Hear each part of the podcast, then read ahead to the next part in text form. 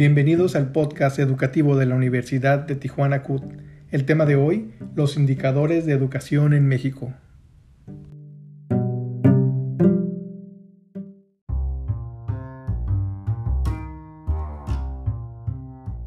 Buenas tardes, bienvenidos una vez más a este podcast educativo que nos trae la Universidad de Tijuana CUT. Mi nombre es Diego Márquez y el día de hoy estaré hablando acerca de esos indicadores de educación en México, eh, particularmente respecto a los resultados de las principales cifras y estadísticas del ciclo 2019-2020. Eh, nos vamos a estar apoyando en el documento oficial que nos facilita la Secretaría de Educación Pública a través de la Dirección General de Planeación, Programación y Estadística. Para poner un poco en contexto, eh, vamos a mencionar que es el Sistema Educativo Nacional. El Sistema Educativo Nacional nos menciona la Secretaría de Educación Pública a través de su sitio web. Es un conjunto de servicios educativos que imparte el Estado, sus organismos descentralizados y los particulares con autorización o reconocimiento de validez oficial de estudios.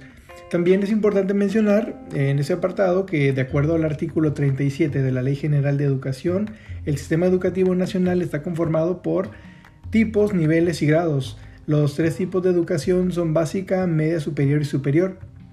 A su vez, la educación básica está integrada por tres niveles, el preescolar, primaria y secundaria. La educación media superior comprende el nivel bachillerato y la educación profesional técnica, así como la educación del tipo superior, pues se conforma por tres niveles que es el técnico superior, la licenciatura y posgrado. Y de esta misma manera, el posgrado incluye los estudios de especialidad, maestría y doctorado. Me gustaría comenzar y vamos a hablar un poquito acerca de la población en México. Existe una institución que es el INEGI, que la mayoría eh, lo conocemos de acuerdo a los censos y a la información estadística que nos presenta. Y este mismo resultado de INEGI en el censo 2020 nos menciona el total de población en México, nos menciona que ya somos 126 millones eh, 14 mil 24 personas. Eh, según el documento que menciona aquí en cuanto al análisis de indicadores, también nos menciona que de estos 126 millones de personas que somos, eh, están matriculados o estamos matriculados en em, educación o como alumnos 36 millones 518 mil 712 personas en la modalidad escolarizada y tan solo 1.269.491 en la modalidad no escolarizada que esta ya entendemos pues que puede ser aquella que es totalmente en línea o en el caso que sea posible cuando está la educación en casa. Eh, en ese apartado, pues me gustaría hacer un paréntesis, una, una, observación muy importante. Yo creo que todos la hemos vivido, todos estamos este, padeciendo de alguna u otra manera esta condición y es esta que deriva de la pandemia que hoy por hoy pues sigue afectando diversas actividades de todo índole y pues mucho más en la educación. Bueno, en el caso eh, en los que trabajamos para el área de educación pues lo resentimos de esta forma. Pues eh, aquí vamos a hacer mención un poquito acerca de las tecnologías y, es importante mencionarlo porque en muchas ocasiones eh, pues tenemos la seguridad de que podemos dominar un área, de que podemos dominar alguna herramienta y resulta pues que no es así. En el caso de la pandemia, ahora que, estamos frente a ella, nos dimos cuenta muchos docentes y se dieron cuenta muchos alumnos que eh, existe una barrera en cuanto a la comprensión, al uso, al empleo de las tecnologías. Si hablamos de tecnologías, hablamos aquellas que tienen utilidad o referencia para, para, la escuela, para la educación, para la enseñanza, para el aprendizaje. No aquella tecnología pues que está un poquito más enfocada al entretenimiento porque este pues casualmente, ¿verdad? Sí entendemos la tecnología para las áreas que se refieren al entretenimiento, pero ah, para las áreas prácticas que ya eh, traen un beneficio, en este caso educativo, pues sí estamos un poquito ahí rezagados. Eh, Estamos mencionando también aquí que el uso de las tecnologías y sus asombrosos avances, pues no es un tema novedoso y es la verdad. Eh, sí tomó mucha relevancia por el mismo motivo de la pandemia del COVID-2019. Eh, de hecho, pues las escuelas y las instituciones, particularmente yo lo miraba y yo lo, yo lo viví en la institución en la que trabajo, pues nos vimos forzados a adaptar nuestras planeaciones, nuestras clases, la evaluación a una modalidad mixta completamente en línea a fin de continuar o, de enfrentar este gran reto que, que tenemos este, respecto a la pandemia. Y eso ya fue pues de manera obligatoria porque la condición como ya lo sabemos y lo vivimos es global. Continuando en esa misma línea y, para no perder el, el comentario original que yo les traigo aquí en este podcast, me atrevo a mencionar que el rumbo de la educación, visto desde un paradigma evolutivo y adaptado a las necesidades sociales, pues ponen eh, su mira en ese tipo de modalidades de educación, el, que vivimos actualmente por obligación, que es el que es pues en línea y, que nos facilitó de, de, alguna manera pues continuar con este, la educación para no dejarla atrasada o rezagada. Según Nicolás Burbles, que es un profesor de política educativa, nos dice que el uso de la tecnología en la educación ha producido un gran cambio para los últimos siglos y nos menciona que hoy por hoy la educación es realmente ubicua, pues ya no se limita a un espacio, a algún tiempo, a algún soporte físico predeterminado y que la tecnología es una gran ventana de oportunidades para todos. Y eso ya lo vimos, ¿verdad? Claro que existe pues aquí como que un poquito de desventaja, desventaja por algunas zonas o regiones geográficas de México respecto al uso de tecnologías o el alcance que tiene eh, eh, las personas para tener acceso a ellas y los que no. Entonces también es un tema que podríamos platicar y podríamos llevar un poco más hacia otro, otro podcast más adelante. También uno de los resultados que me parece importante mencionar en cuanto al registro actual de alumnos matriculados que según nos presenta este análisis es respecto a cuántos hombres y cuántas mujeres están matriculados. Y es que según esos datos estadísticos del total de población estudiantil, que son 18.368.231 alumnos. Eh, esta, esta relación nos menciona que este número, 18.368.231 alumnos son mujeres y 18.150.481 son hombres.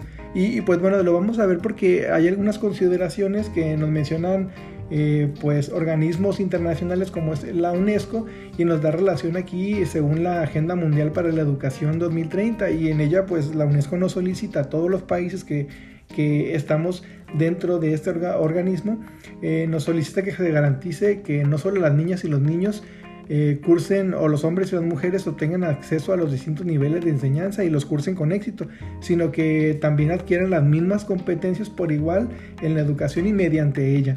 Entonces, de acuerdo a este resultado, pues estamos viendo que sí estamos más equilibrados porque tenemos el número casi igual eh, respecto a alumnos, eh, alumnos matriculados mujeres y alumnos matriculados hombres. Igual, este, también es importante pues, mencionar ese tipo de movimientos y manifestaciones de nuestros tiempos respecto al empoderamiento de la mujer y la procuración de sus derechos. Sí, son causas que nos acercan cada vez más a un equilibrio que pudieran tener resultados positivos en nuestra realidad. Y para no entrar en muchos detalles o algo de polémica, porque pues sí se ha convertido en un tema, me gustaría compartir que de acuerdo a las estadísticas que estamos revisando, la mayor población estudiantil se encuentra ubicada en el nivel básico, particularmente en la educación primaria. Les digo esto porque el análisis que estoy haciendo de este documento, pues lo voy a considerar más a esta área donde tiene mayor población. Entonces, si, si nos vamos a los números de acuerdo a, los indicadores, nos menciona que existe actualmente para este nivel eh, 13.862.321 alumnos, de un total por nivel educativo básico de 25.253.306 alumnos, entre hombres y mujeres, claro, ese número está aquí este, general. Y algo que también me parece muy interesante es que de este total, el 88.6% de la población se encuentra en instituciones públicas y solo el 11.4% restante pues en las instituciones privadas. Eh, este apartado, eh, pues vamos a, considerar y a ver que se influyen muchos factores para que se lleve de esta manera. Eh, muchos de esos factores los respaldan los aspectos económicos principalmente o la escasez de infraestructura educativa que garantice el acceso de los alumnos a la educación pues según las posibilidades que tengan y condiciones. Y una parte también muy importante es la migración, esos son los más comunes que nos mencionan este, pues, esos indicadores. Eh, esos contrastes tan grandes los vamos a confirmar en esta misma estadística, estadística nos presenta el número de alumnos que terminan los estudios por entidad federativa y nos menciona también que mientras la Ciudad de México que 46 alumnos de cada 100 terminan sus estudios en su totalidad. Para los estados de Chiapas y Oaxaca, que tienen un desafortunado rezago y abandono social y económico, solo 12 de cada 100 culminan sus estudios. Entonces vamos a ver que es una brecha muy grande entre uno y el otro, ¿no? Uno con el máximo y otro con el mínimo. Y este, considerando eh, este, que ese apartado también nos menciona algo acerca del modelo educativo, pues ya es común escuchar a veces las condiciones, contextos y realidades que no son las mismas en todo el territorio nacional, en todo nuestro país, y por lo tanto, pues esta brecha todavía se abre un poquito más y, se crea una diferencia entre la población que es imposible de medir bajo una estricta métrica que pone en desventaja a muchos.